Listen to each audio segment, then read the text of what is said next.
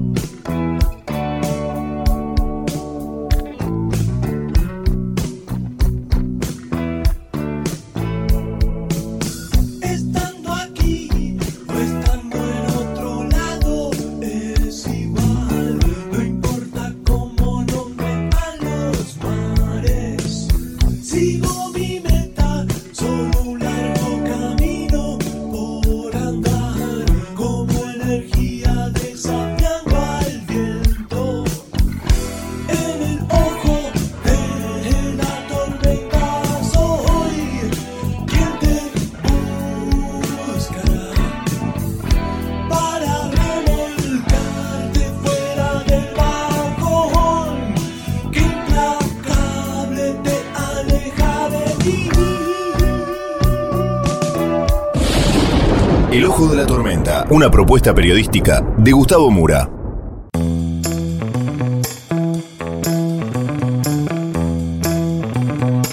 Bienvenidos al Ojo de la Tormenta. La tapa de hoy es Roca no se toca. Vamos entonces con los temas del día de hoy en este breve sumario.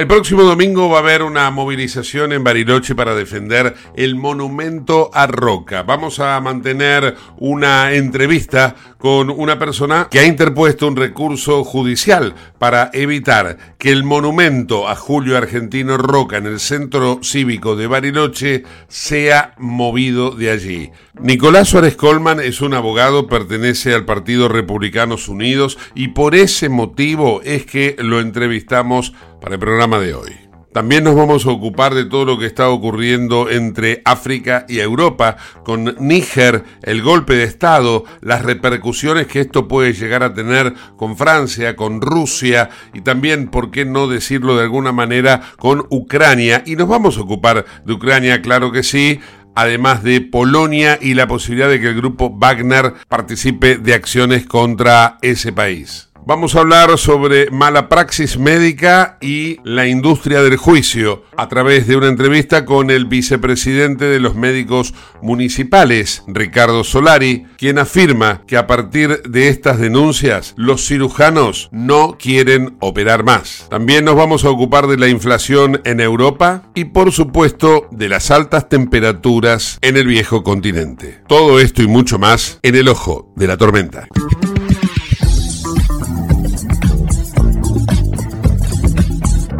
Auspicia este programa Autopiezas Pana. Más de 30.000 productos en stock y más de 30 años brindando seguridad para tu vehículo. No te olvides de visitarlos en la web pana.com.ar o llamarlos al 42504220. Autopiezas Pana, tu socio estratégico. Dirección Avenida La Plata 1933, Quilmes Oeste.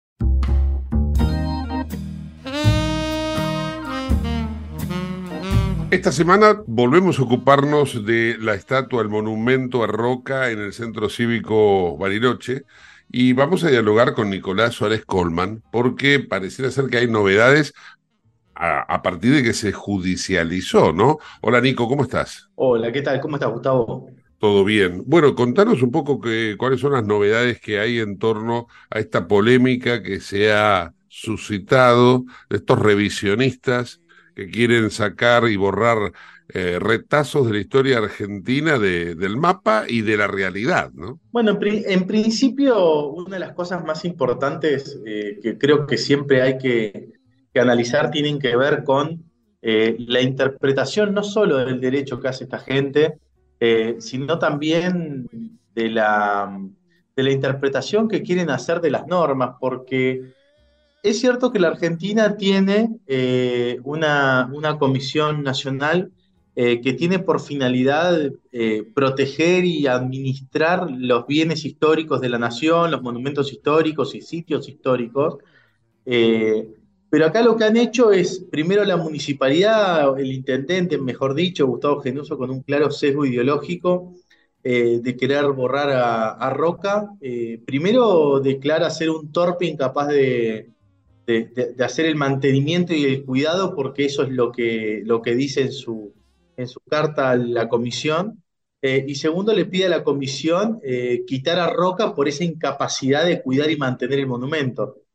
Y la comisión lo que le dice es que le parece razonable, pero que además le autoriza a, a instalar un monumento eh, a las abuelas y madres de Plaza de Mayo dentro del edificio histórico. Esto, claro, es sumamente vergonzoso porque la comisión, si bien tiene a su cargo la aplicación de esta, de esta ley de, de, de protección, eh, tienen que entender que el espíritu de esa normativa es estrictamente protectorio. Eh, está sujeto al artículo 41 de la Constitución Nacional que nos obliga a, de una u otra manera, a mantener para la posteridad no solo los espacios eh, ambientales, sino también el patrimonio cultural de la nación.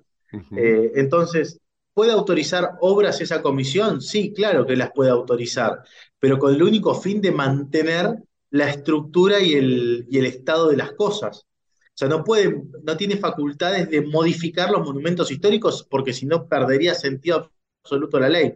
Así que acá viene la cuestión, más allá del sesgo profundamente ideológico de, del intendente y de, los miembros de la comisión, eh, lo cierto y lo real en todo esto es que además hay un, una sobreactuación por encima de la ley que hay que ponerle freno urgente. Bueno, y, y frente a esta situación, eh, tengo entendido que vos, no sé si alguien más, ha generado un amparo, ha, digamos, ha interpuesto un recurso judicial, ¿no? Bueno, el, el, el recurso judicial lo hicimos eh, desde el Instituto Nacional Rocañano, eh, que es un instituto que tiene por objeto mantener viva la, la memoria y la obra del, general Julio Argentino Roca. Eh, y lo hicimos eh, en un claro sentido no solo de protección eh, constitucional de este derecho a, a, al patrimonio cultural que tenemos los argentinos, sino también eh, ya una cuestión, por supuesto, estrictamente política que tiene que ver con eh, la protección de la historia y no que un grupo de cuatro o cinco trasnochados con, con, un claro posicionamiento en la, en, en la izquierda argentina y en el populismo argentino quieran tergiversar y manipular la historia como si esto no hubiese pasado, porque quieren reducir la presidencia de Roca a, algunos hechos de la conquista del desierto que encima no fueron tales, porque eh, pensemos que en el momento en que eh, el general Roca decide emprender la campaña del desierto, no es que lo hace con el fin de aniquilar ninguna raza ni ninguna, ninguna cuestión de esta, sino que todo lo contrario tenía que ver con poder alcanzar el control total del territorio del país, que apenas alcanzaba el 30% de lo que es hoy, eh, y además después de dotarlo de infraestructura para poder desarrollarlo, y por eso fuimos uno de los países agroexportadores más importantes del mundo eh, y una de las economías más fuertes del mundo, eh, sino que además también el presidente Julio Argentino Roca lo que hizo fue dictar la ley 1420, que es la ley de, de educación gratuita, laica y obligatoria, y parece que la izquierda se está olvidando de que la educación eh, real y formal eh, tuvo dos pasos históricos. El primero fue Belgrano, el segundo fue General Roca, bueno, y un tercero que fue la reforma universitaria de 1918, pero después de ahí en adelante, ma mayoritariamente fue decadencia. Eh, entonces, esto por un lado. Y segundo, que no, no existió ningún tipo de masacre, porque parte del ejército de, General Roca estaba compuesto por pueblos originarios reales de la Argentina, como los tehuelches, eh, y, y, combatieron contra socios invasores de, de Chile, que eran los mapuches, que no eran originarios de la Argentina. Todo el resto de, de las comunidades subsistieron a esa, a esa conquista del desierto, eh, y no solo eso, sino que también, aparte, se consideraban eh, de nacionalidad argentina, no había un conflicto con esto, eh, y, y, se aprovechó además a, a, poder ampliar el territorio porque Chile estaba ocupado en la, en la guerra del Pacífico, así que acá hay un problema de que la historia se cuenta mal, ese es el tema. Mm. Permitime que me detenga en un detalle que acabas de mencionar. ¿Los mapuches no son originarios argentinos? No, no, la comunidad mapuche originariamente es de Chile, eh, no fue sino eh, en la época de la conquista del desierto que comenzaron a invadir el territorio nacional eh, con la única finalidad de, obtener riquezas, digamos, y de, conquistar territorios, pero bueno, Argentina logró controlar esas invasiones con, eh, con la conquista del desierto y con la consolidación del territorio nacional. Eh, esto es lo que hay que comprender porque si no se, se cree que eh, los argentinos estamos ocupando un territorio de un pueblo originario que realmente masacró a los verdaderos pueblos originarios de la Patagonia, como los tehuelches, que con sus avanzadas realmente lo fueron, lo fueron acribillando. De hecho, sin ir más lejos, eh, la familia Namuncurá, eh, descendientes de, Calfulcurá, que fue uno de los primeros mapuches instalados en la Argentina, reconocían eh, en todos su- su- sus escritos que ellos eh, eran provenientes de Chile y que se habían instalado en la Argentina con posterioridad a la consolidación del territorio, digamos, por lo cual dejan cla- en, en claro sentido que nunca fueron originarios. Así que esto, esto está bueno entenderlo porque si no, eh, se cae en las garras del relato fácil de la victimización de, que hubo un genocidio cuando en realidad no lo hubo porque hubo apenas 1.100 bajas, que es el número más alto contabilizado por los distintos... eh, las distintas personas estaban a cargo de esto porque estaban los, quienes eh, le hacían la bendición a los cuerpos, que era la iglesia, que fue 1190, creo, el número total de, muertos en, esa, en esas batallas, y creo que el ejército de Roca había contabilizado 600, así que esto, estas cosas hay que tenerlas en cuenta, ahí no hay un genocidio, y sobre todo porque no tiene sesgo ideológico, no tiene sesgo religioso ni sesgo cultural, simplemente lo que se hizo consolidar el control sobre el territorio nacional, eh, Ujú. por lo cual todo ese relato eh, se cae a pedazos y después se cae a pedazos el relato de que los mapuches eran originarios de esta tierra porque realmente era eh, de naturaleza invasora y de, de- pueblos guerreros que avanzaban sobre otras comunidades, pero eh, yo entiendo que a alguno le puede llegar a molestar o que quiere construir una historia, pero si la historia no dice eso, me parece que está bueno desmentirlo también. No, entiendo. Ahora, pero ¿y cómo es que terminan dándole a los mapuches, ya no solo a los mapuches, sino también a los maputruchos, que son, una, subversión de esto que acabas de decir?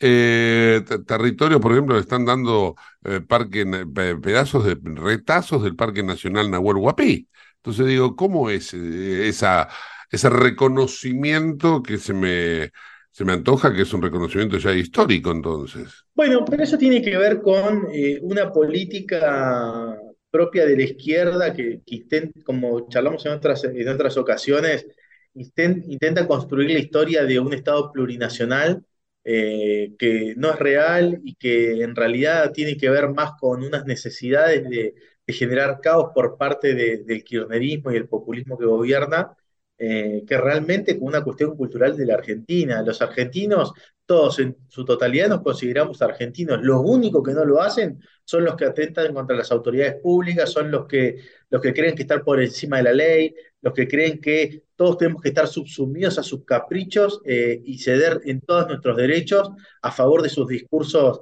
realmente berretas y sin sustento alguno, porque cuando vos analizás los planteos que hacen es, por un lado, queremos independencia y ustedes ocupan un territorio, pero por otro lado pasan por ANSES a cobrar asistencia social todos los meses. Eh, por otro lado, reciben la salud pública de los argentinos. Por otro lado, eh, utilizan todas las herramientas de los argentinos, vienen, usurpan tierras eh, y se las tienen que asignar porque eh, la izquierda y todas estas cositas, y, me parece que eso se tiene que terminar de cuajo porque si no, es hasta prohibitivo y, y cancelatorio decir las cosas como son porque estos grupos reaccionan de esa manera, o pensás como yo, o básicamente te cancelamos si sos un generador de odio, eh, un fascista y todas estas cuestiones que plantean. Bien, eh, y por último preguntarte, Nicolás, el domingo próximo tengo entendido que hay toda una movilización social, ¿no? Contanos un poco eso, cómo se origina, eh, de acuerdo al flyer que me ha llegado, el 6 de agosto a las 5 de la tarde en el Centro Cívico Bariloche, vecinos autoconvocados por la patria. Contanos un poco de eso, si tenés información. Bueno, en principio se trata de, discutir un poco y de visibilizar esta cuestión y este enojo generalizado que hay por la situación de, de Julio Argentino Roca. Eh, nos provoca mucha bronca y, y dolor que se nos pisotee en este sentido, pero particularmente al barilochense por una cuestión muy particular.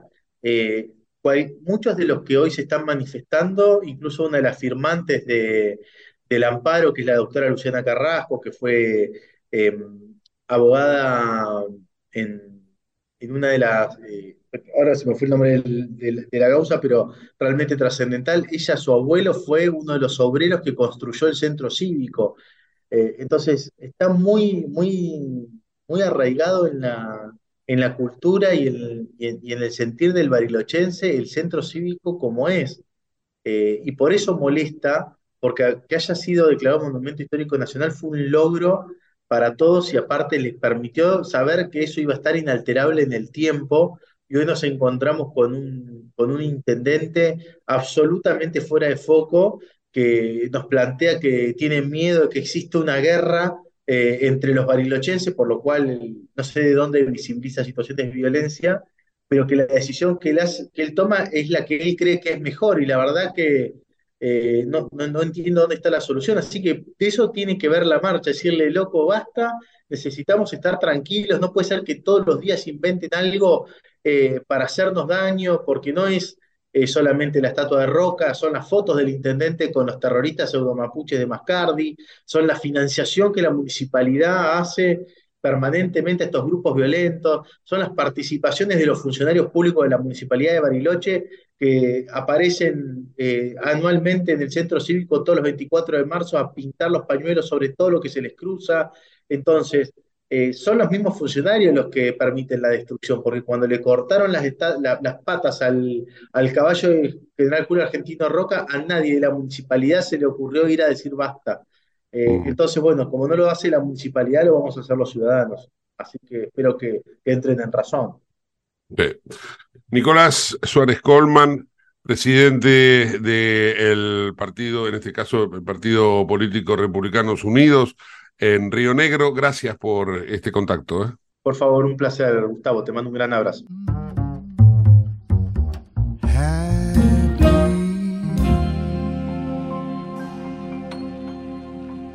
Comunicate con nosotros al 11 59 65 2020, el WhatsApp de Late.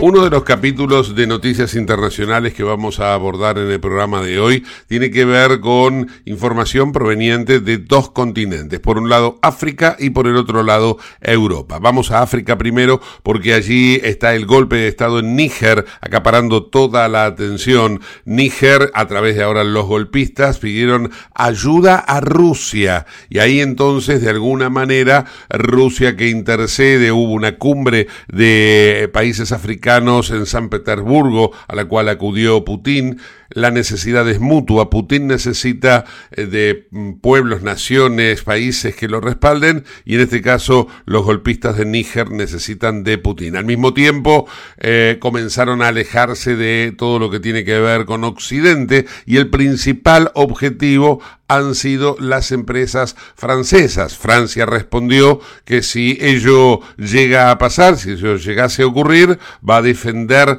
con toda la fuerza todo lo que esté vinculado a la bandera de su país. Al mismo tiempo, las naciones africanas reunidas en ECOWAS le pidieron a los golpistas de Níger que depongan su actitud, que se normalice el país, porque si no, iban a sufrir las consecuencias. También nos vamos a ocupar de la situación en Europa a través de lo que ocurre en Ucrania, en Polonia, ahora que se ve amenazada por el grupo Wagner desde Bielorrusia, y de qué manera participa de toda esta cuestión la propia Rusia de Vladimir Putin. Todo esto en el primero de los informes que para hoy ha elaborado la cadena Euronews.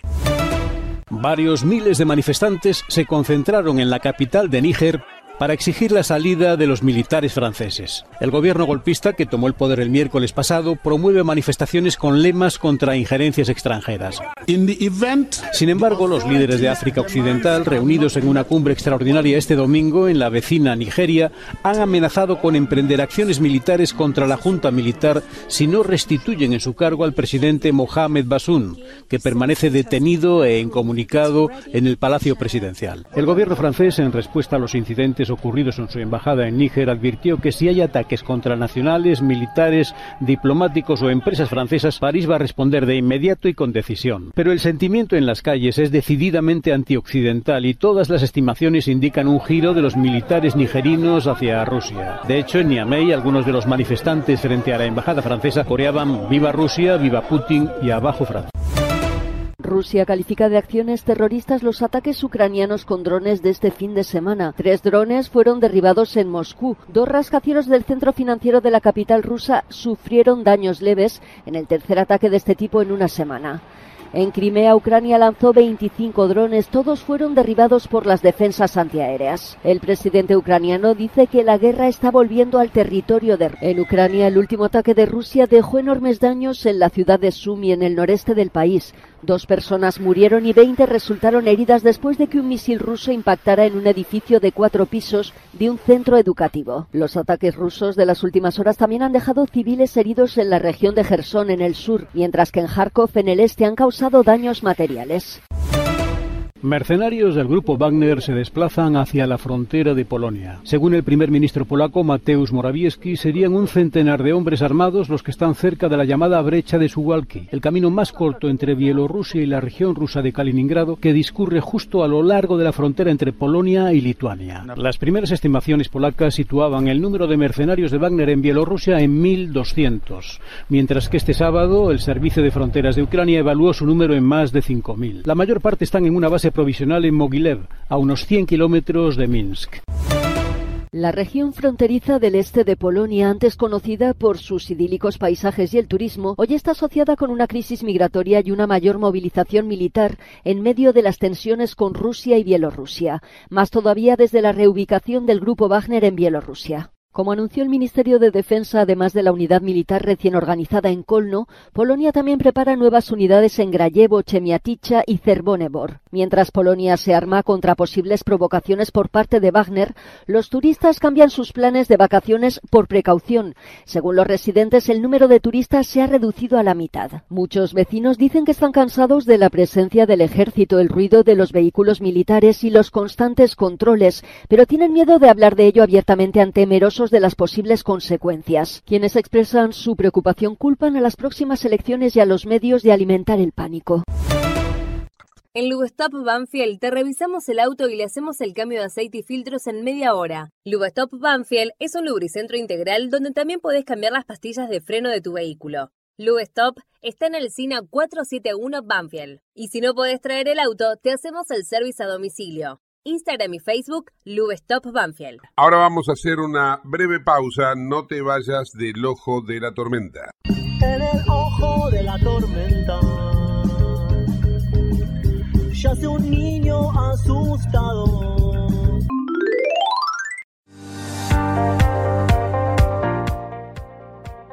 Urgente. La Subsecretaría de Atención Primaria y Salud de Merlo informa, todo paciente adulto con síntomas o sospecha de dengue debe concurrir a la guardia del Hospital Eva Perón, ingresar por la calle Pasteur, acercarse al mostrador, anunciarse y de ahí se lo derivará al consultorio correspondiente. Los síntomas del dengue son fiebre acompañada de dolor detrás de los ojos, de cabeza, muscular y de articulaciones náuseas y vómitos, malestar intenso general, aparición de manchas en la piel, picazón y o sangrado de nariz y encías. Entre todos podemos combatir al dengue. Gobierno del Pueblo de Merlo, Intendencia Menéndez.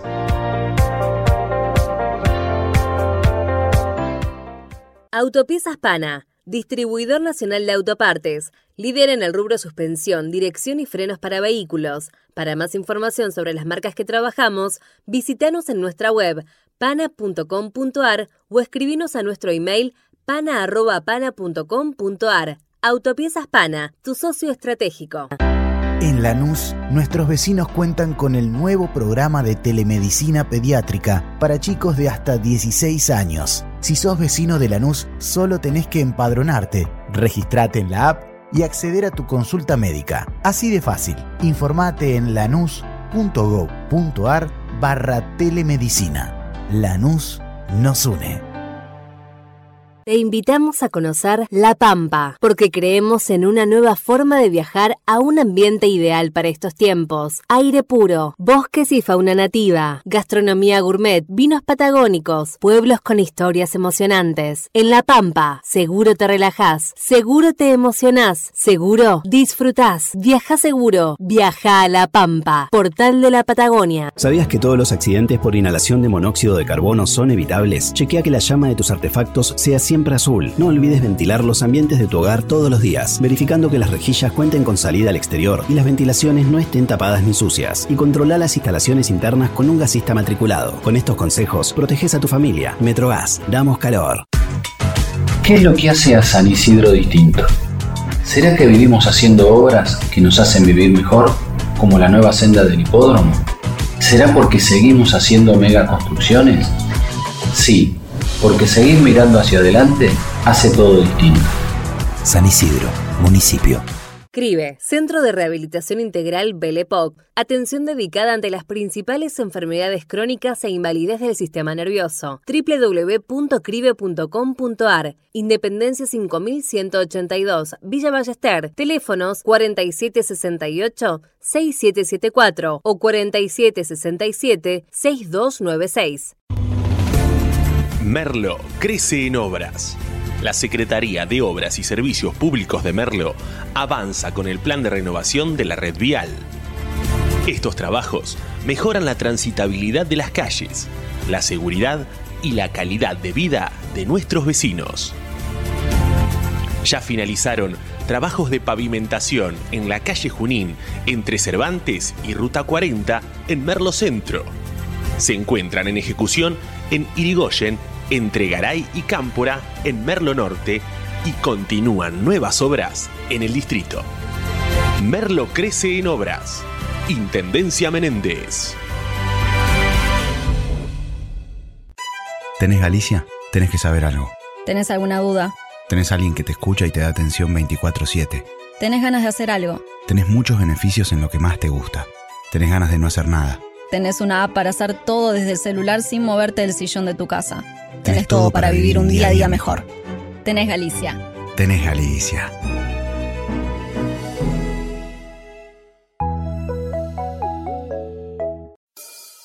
En el ojo de la tormenta se suspira la verdad. En el ojo de la tormenta es momento de bailar. Ya tu alma vuela libre, esperando el huracán.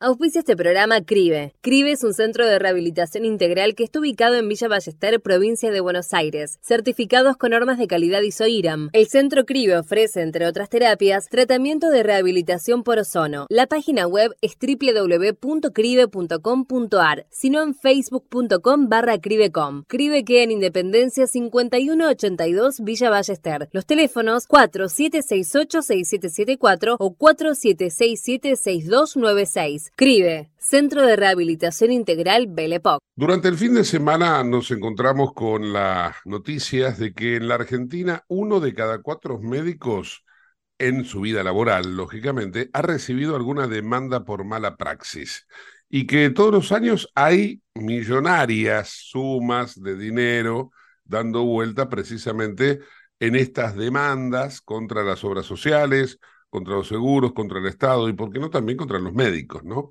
Vamos a dialogar ahora con el vicepresidente de la Asociación de Médicos Municipales, con Ricardo Solari, a propósito de esta información. Ricardo, gracias por atendernos. ¿Cómo va? Hola, ¿qué tal? ¿Cómo te va? No, al contrario, gracias a ustedes por, por la llamada. ¿Cómo andan? Bien, bueno, acá un poco, no sé si la palabra es preocupado, pero sí me llama la atención esto, estos números, esta información, y, eh, y me imagino que ustedes los deben tener un poquito más, más preocupados, ¿no? Bueno, sí, evidentemente esto trae una, una preocupación que tiene un amplio abanico. Esta preocupación no es solamente eh, estar preocupados por lo que nos pasa a los médicos en nuestro accionar, sino por todas las repercusiones que trae aparejado este incremento, te diría exponencial, de los juicios de mala praxis o de supuesta mala praxis en los últimos años. Este, sí, nos preocupa mucho, nos preocupa mucho el impacto que trae sobre el médico al cual le cae una demanda por supuesta mala praxis, nos preocupa mucho la actitud que toma el médico frente a eso, nos preocupa mucho el impacto que tiene en la salud pública, nos preocupa mucho este, el futuro de, la medicina y de su accionar, este, aunque te parezca mentira, muy relacionado con esto que día a día aumenta y ya te digo, exponencialmente, y la verdad que preocupa en, todo, en, en muchas aristas. Eh, ahí, por ejemplo, podría... eh, ahí estaba viendo que hay médicos que se están empezando a negar a realizar intervenciones quirúrgicas por, por temor a las demandas, ¿es correcto? Bueno, mira, la aparición de esta, yo te voy, a, te, te, voy a decir, porque aparte de ser vicepresidente de la Asociación de Médicos Municipales, presidente de Seguros Médicos, que es la compañía de seguros que tenemos los médicos para defendernos frente a esto, además soy médico asistencial, traumatólogo y ejerzo la profesión hace 40 años un poquito más. Y la verdad que lo que sucede es que cuando vos vas a encarar un acto, un acto médico, el acto médico, como todo este, en la medicina, no es exacto. La, medicina no es una ciencia exacta, no es matemática que 2 más 2 es 4. Tiene sus pros y tiene sus contras. Eh, el, el, el, hecho de uno tener o, o plantear que existe una 100% de efectividad en lo que uno va a hacer o va a encarar desde la medicina, eso es faltar a la verdad. La medicina es una ciencia que no es exacta, es un arte, es el arte de curar. Por ende, uno cuando encara un acto médico, ya sea quirúrgico, ya sea eh, clínico, el que fuera, la especialidad que fuera, tiene, y, eh, eh, tiene sus riesgos. Esos riesgos existen. Existen en una proporcionalidad. Es estadístico, el riesgo es estadístico. Sabemos que de tanta cantidad de, por ejemplo, caderas que se operan, algunas de ellas tienen sus complicaciones. Estadísticamente, ¿cuánto? Bueno, un porcentual. Mínimo, mínimo. ¿Por qué? Porque se toman todos los recaudos necesarios para que eso no pase. Puede tener complicaciones y sí las puede tener. Esas complicaciones dependen del, cirujano que está actuando, muchas de ellas no. Algunas sí. Entonces hay que saber diferenciar cuando uno es responsable y cuando uno no es responsable. Lo que nosotros vemos es que en la gran mayoría de los juicios que se inician, no, no te olvides que los juicios que se inician tienen una particularidad, es que se litiga sin gastos. Litigar sin gastos significa que vos inicias el juicio y si te sale bien, te sale bien, y si te sale mal, no tenés ningún costo por hacerlo. En cambio, el médico sí, el médico tiene costo, tiene mucho costo por eso. Primero porque tiene su nombre puesto en eso. Segundo, porque el costo también es económico, porque paga para tener su cobertura médica. Claro. Y además tiene un costo que es básicamente el costo moral que tiene. Porque no hay peor cosa que le puede pasar a un médico, es que haga todo bien, que tenga una complicación que ya está absolutamente y debidamente explicada al paciente que va a ser así, que puede pasar, porque siempre es así, la medicina no es exacta, entonces siempre puede pasar, pasa en muy pocas, eh, estadísticamente, en muy pocas veces, pero puede pasar. Y que sobre eso te venga un juicio de mala praxis o de supuesta mala praxis, la verdad que eso impacta. Y como eso va creciendo y creciendo, creciendo, cada vez más los médicos actúan a la defensiva. Actuar a la defensiva de medicina significa se piden más estudios, se piden más estudios complementarios, se demoran más, se, tienen, se toman todas las precauciones, pero no solamente por el cuidado del paciente, que eso lo hacemos siempre, sino por el cuidado de estar expuesto a un juicio de mala praxis, que ya te digo, esto va creciendo, creciendo exponencialmente y además crece porque existe una industria del juicio. Porque no te olvides que el juicio que se inicia se paga, siempre se paga, lo ganes o lo pierdas. A veces lo perdés, porque no solamente la verdad, y hay que ser, hay que ser claro en esto, a veces nos equivocamos, nos podemos equivocar, puede pasar. Bueno, son, los menos los casos que pasa eso, los menos. Y la gran mayoría de los juicios que se hacen no tienen sustento, no tienen sustento para hacerse. Pero como se pueden hacer, y como se puede decir cualquier cosa, y como se puede demandar cualquier cosa, y como eso no tiene costo, bueno, así estamos.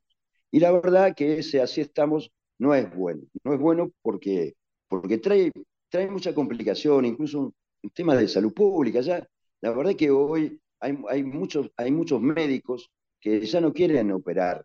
¿eh? no quieren operar primero por lo que le pagan, primero por lo que lo demandan. Si a vos te pagan una, una cadera, y hablo de lo mío, para operar una cadera, un reemplazo de cadera, te pagan 150 mil pesos, 200 mil pesos, al equipo quirúrgico, de lo cual empezás a hacer, este, empezás a restar a todo eso lo que te pagan. Y el juicio te viene por 20 millones de pesos, por 30 millones de pesos, por 40 millones de pesos. Bueno, la verdad que ya los médicos están pensando, ¿vale la pena operar? No, la verdad que no vale la pena operar por esto. Vamos a ver qué hacemos. Están tomando otra conducta. Y además te cuento, además, con la, con la tenemos además la particularidad de hoy que además hay, este, hay situaciones en que se demanda al asegurado por encima del valor de la póliza. Entonces, la verdad que está, está complicado.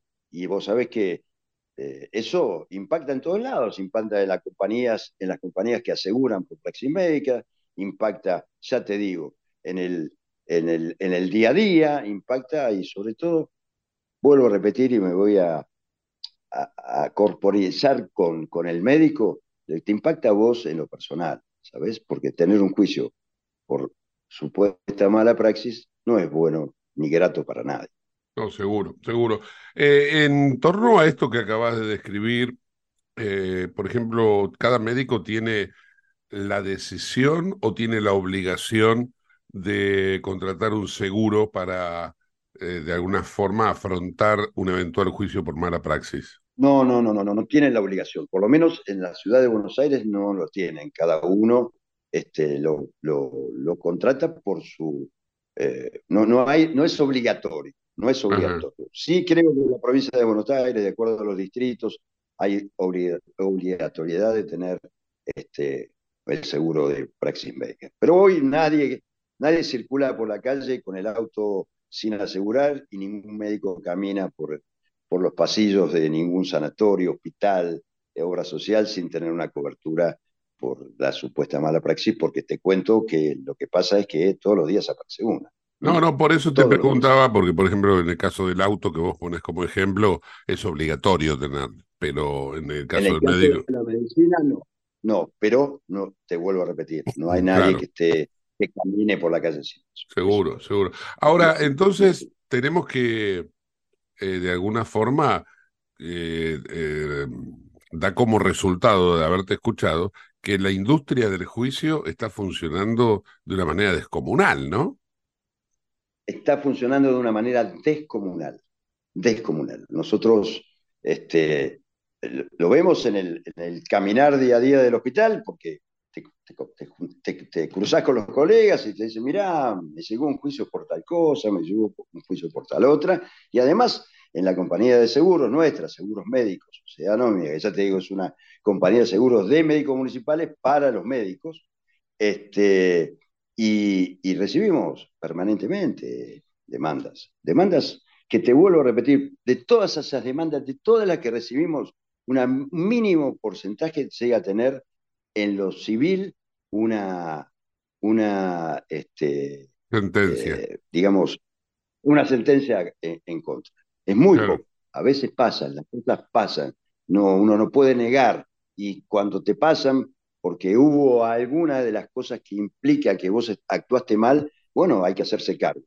Pero lamentable, lamentablemente no, por suerte, por suerte esas son las menos. Son las menos. Lo que se genera es todo lo previo que eso es lo que nosotros llamamos la industria.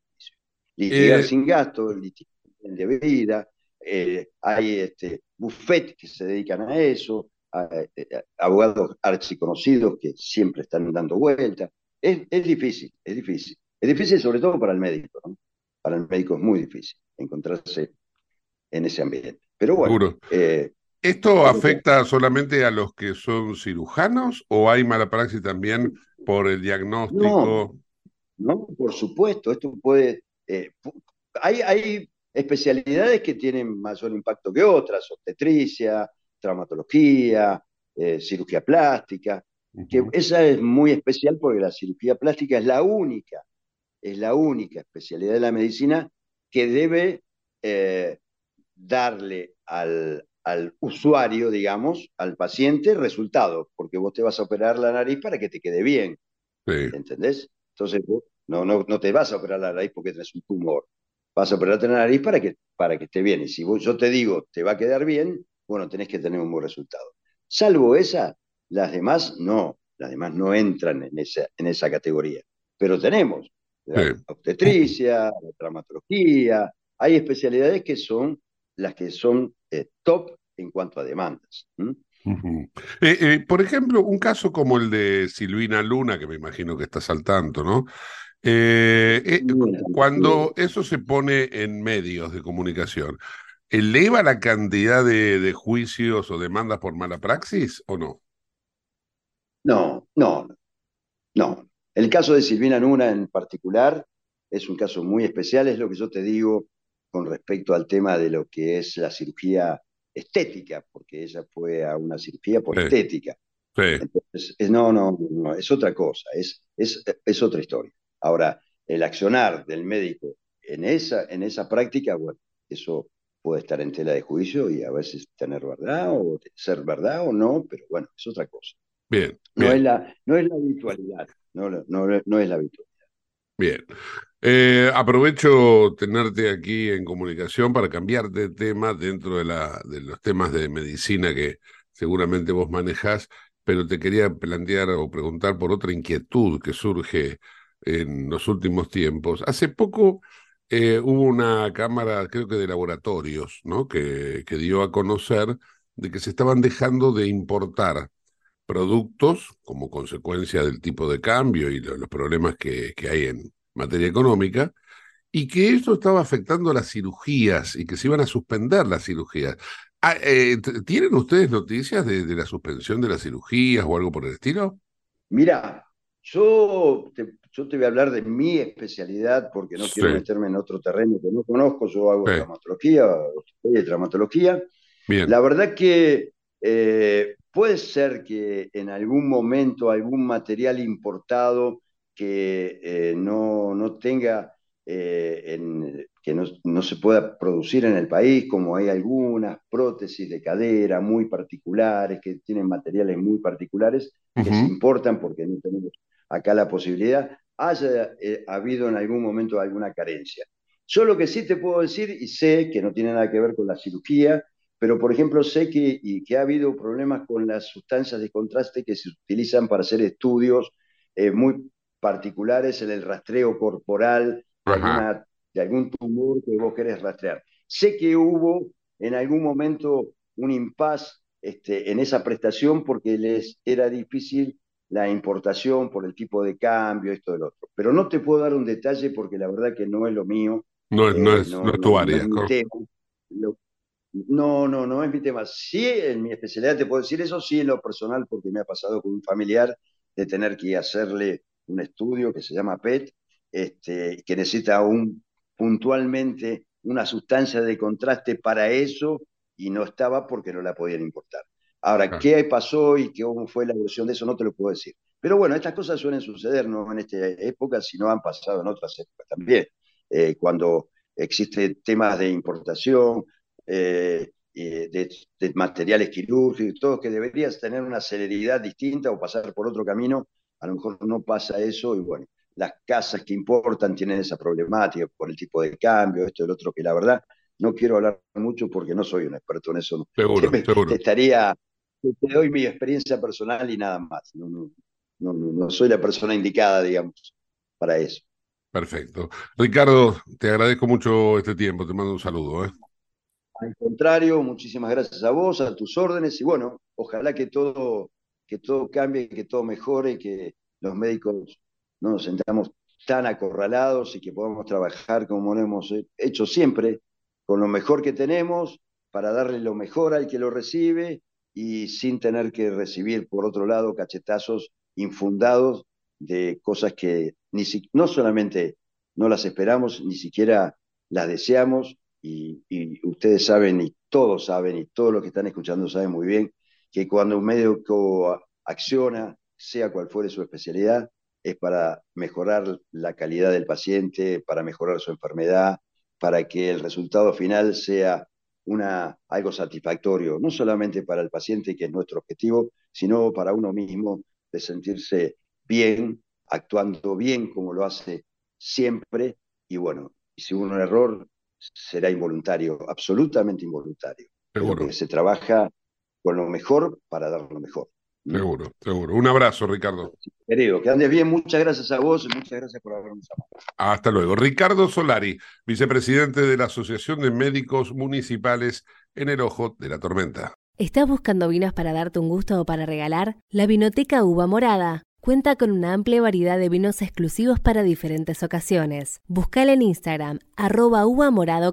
Uva morada, vinos especiales para personas especiales arroba uva morado ok. La HIP dio a conocer el 100% de exención de inmobiliario ABL para dueños de viviendas. El beneficio tendrá vigencia hasta el 31 de diciembre de 2026. La Administración Gubernamental de Ingresos Públicos reglamentó el beneficio impulsado por el gobierno de la ciudad a través de la ley 6640-23, sancionada por la legislatura porteña. La medida promueve un incentivo fiscal que favorece a los dueños que alquilen sus inmuebles para vivienda. Las propiedades que se ofrezcan en alquiler en la ciudad de Buenos Aires para uso residencial quedarán exentas del pago del impuesto inmobiliario ABL por tres años o por el tiempo que dure el contrato de alquiler, el plazo que sea menor. Podrán acceder a este beneficio hasta el 31 de diciembre de 2026. Los propietarios que cumplan con los requisitos deberán realizar el trámite por medio de la plataforma de tramitación tramitación a distancia con clave ciudad. Para más información, ingresar a www.agip.gov.ar. En OnFit, anótate en una sede y usa todas. www.onfit.com.ar.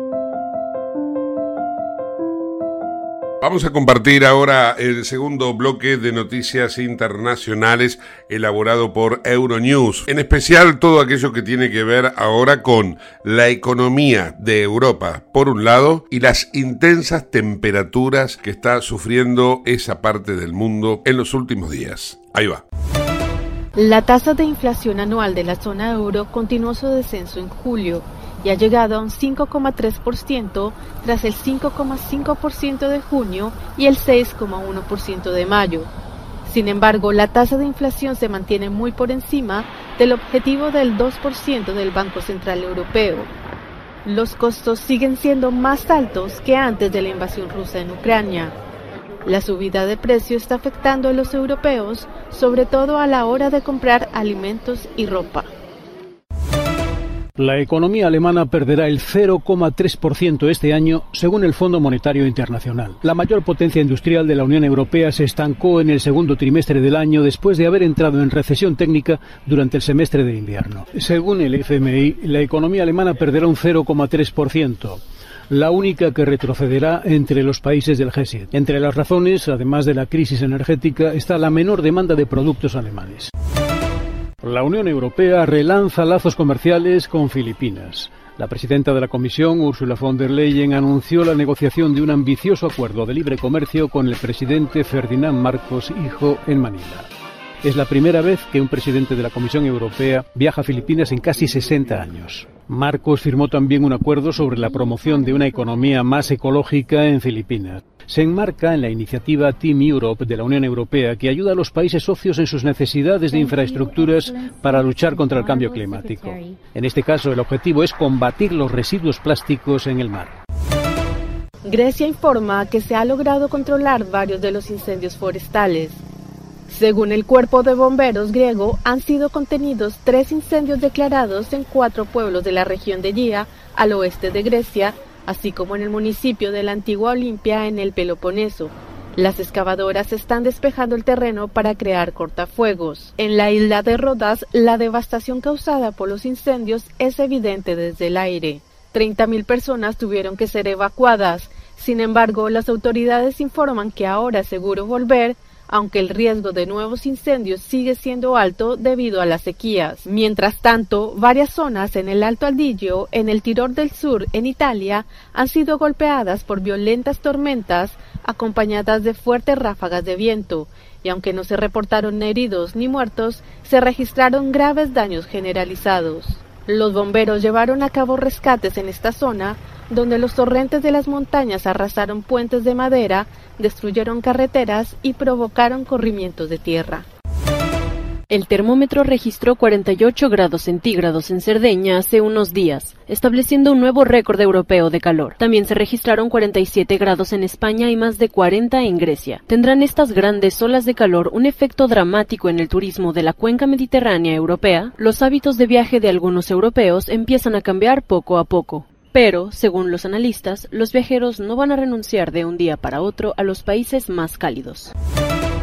Te invitamos a conocer La Pampa, porque creemos en una nueva forma de viajar a un ambiente ideal para estos tiempos. Aire puro, bosques y fauna nativa, gastronomía gourmet, vinos patagónicos, pueblos con historias emocionantes. En La Pampa, seguro te relajás, seguro te emocionás, seguro disfrutás. Viaja seguro, viaja a La Pampa, portal de la Patagonia.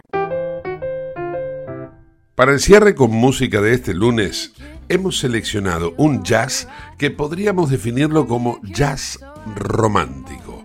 Su intérprete es Emily Schott y el tema es Give Me a Kiss. Give me a kiss and make me feel alright. Give me a kiss so I can dream all night. Oh, baby, baby, baby, open up your heart.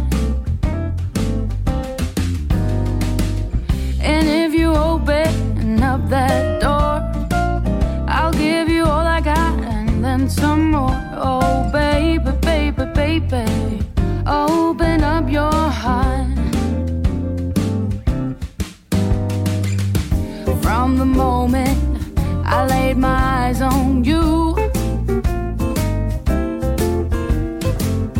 ain't a thing in the world that